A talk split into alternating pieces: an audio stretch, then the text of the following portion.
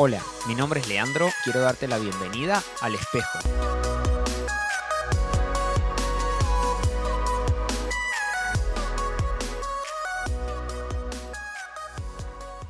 Hola, hola, bienvenido a la cuarta semana del espejo. Ya llevamos un mes, qué bueno, gracias por estar ahí, por escucharnos.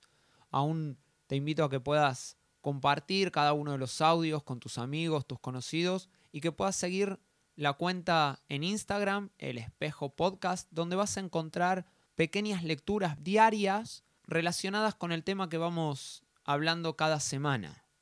Y hoy quería empezar con una historia acerca de, de un auto, un polo rojo.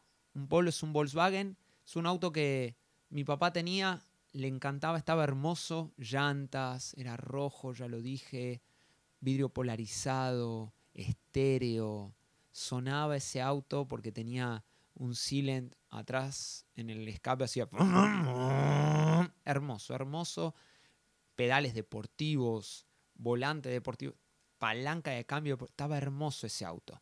Y mi papá es una persona que cuida los autos, que trata de que estén limpios, que huelan bien, sin ninguna marca, sin choque, brillantes, le encanta. Y él es prolijo, prolijo es limpio y ordenado. En Argentina hicimos una, un mix porque nos gusta ser simples y, ser efectivos. Limpio y ordenado, prolijo. Así lo tenía mi papá en el auto.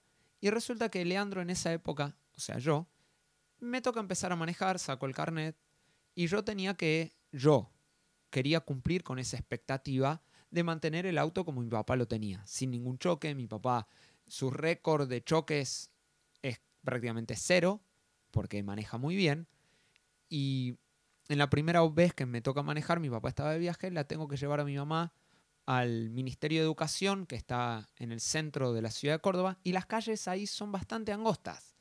Íbamos, me acuerdo, frenamos en un semáforo, delante de nuestro se frena un carrito, un un señor que manejaba un caballo con un carrito. Es muy común verlo acá en, en Córdoba, sobre todo en Argentina.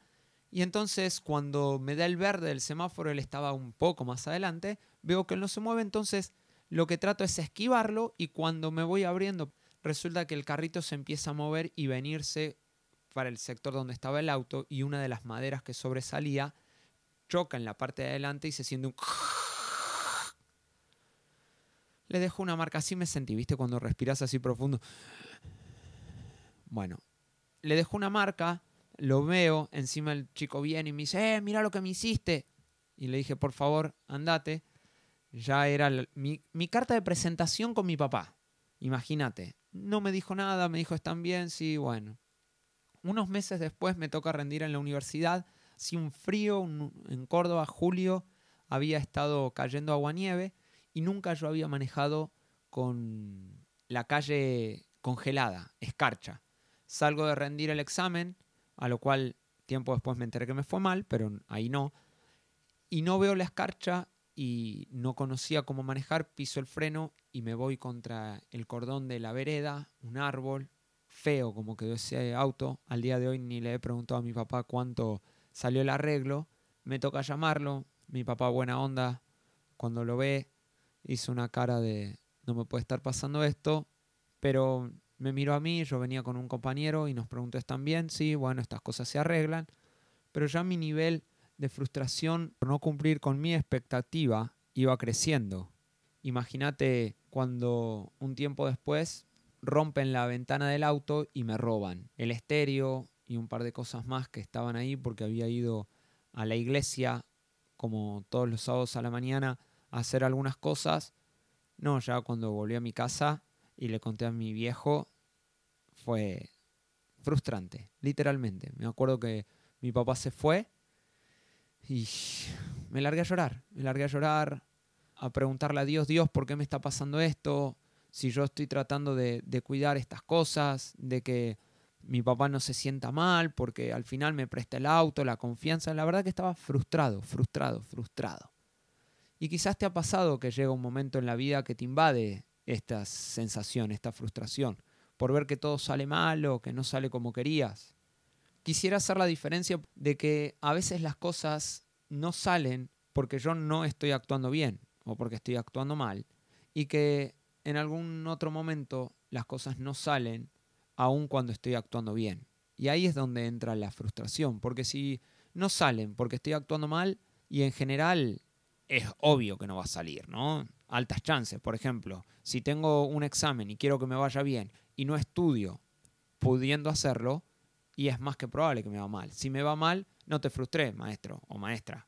Era la posibilidad, o sea, altas chances tenías. Ahora, si te mataste estudiando y te fue mal, y no genera esta frustración. Ahora, ¿qué es esto de la frustración? Es no poder satisfacer una necesidad o un deseo generando un sentimiento de tristeza, decepción, desilusión, en algunos otros enojos, iras.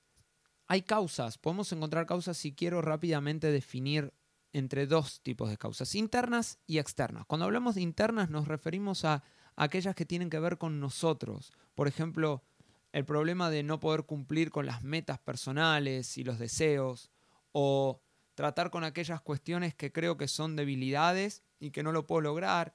¿Viste? Cuando querés cambiar algo en vos mismo, algún comportamiento y te frustra porque siempre volvés a caer ahí, siempre te volvés a equivocar, te va frustrando aun cuando te pones las pilas. O el conflicto que se genera porque hay objetivos contrapuestos. Cuando decís yo quiero lograr esto, pero alguien a tu alrededor va en contra de tus objetivos y eso también te genera una frustración. Las causas externas tienen que ver con cuestiones que están fuera de, de mi persona, fuera de mi control, que no puedo manejar, como por ejemplo un camino bloqueado, que se atrase el transporte, que tus compañeros no trabajen como esperaban, como vos esperabas, que tu equipo no gane. La cuestión no está en que evitemos la frustración. O sea, sería buenísimo evitarla. Pero ¿qué pasa si viene? ¿La sabes manejar o dejas que te controle? La Biblia nos cuenta de varias historias donde sus personajes no estaban viviendo para nada con lo que soñaban, ni con lo que habían planeado. Y ahí nos encontramos con Job. ¿Quién era Job? Mira, Dios dice que él no había nadie como él en la tierra, que era un hombre intachable, recto, que hace las cosas bien, que está lejos de, del mal. La verdad que este tipo era el ejemplo del éxito. Tenía buena familia, buena economía, su trabajo estaba funcionando de maravilla, la gente del pueblo lo amaba, sabes que hasta le pedían consejo, pero en una, por una cuestión externa, a él se le pierde todo en cuestión de horas. Su economía se viene a pique, sus empresas se mueren su ganado, sus campos se queman, se roban su ganado, su familia, sus hijos se mueren, por un accidente y aún hasta su esposa le dice, ¿sabes qué? Nega a Dios y matate. Ante esta situación, sus amigos lo único que empiezan a agregar es más dolor. Si bien estuvieron una semana con él calladitos, tratándolo de acompañar, pero después empezaron a, a cuestionar a Job, a empezarle a, a decir, mirá, vos estás viendo esto porque hiciste esto, esto y esto y esto. Lo que genera en Job una frustración, una frustración tal que empieza a cuestionar a Dios porque entendía que no había hecho nada para merecer esa realidad. Y quiero hacer una aclaración, así como un paréntesis. Si algún amigo o amiga tuya están pasando por un momento de frustración, no llegues a querer consolarle tratando de encontrar dónde se equivocó o cuál es la razón por la que está viviendo lo que está viviendo en ese momento va a necesitar amor, abrazo, contención, aliento.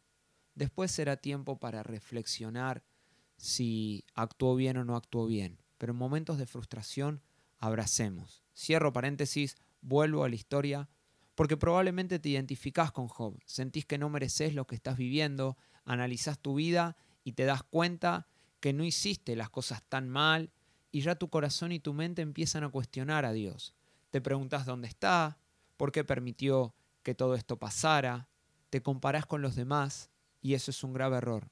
No te compares, te frustra más. Cuando las cosas no te salen y ves que a otros sí les sale y decís, ¿por qué a mí? No, la comparación te mata.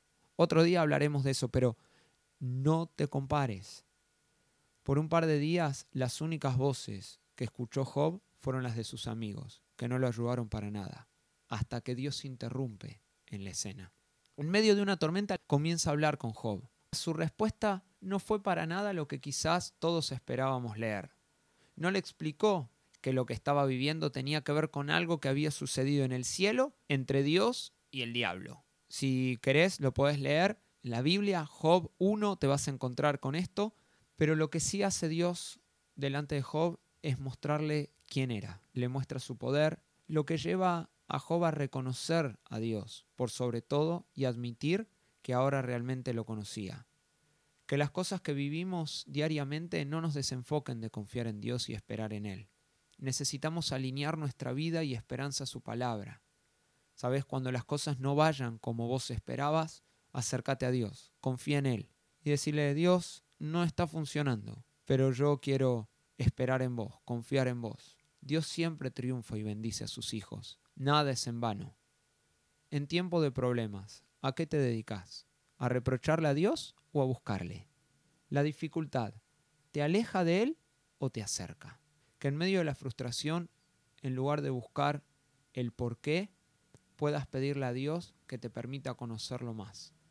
Nuestra mejor manera de salir adelante es acercándonos a Él.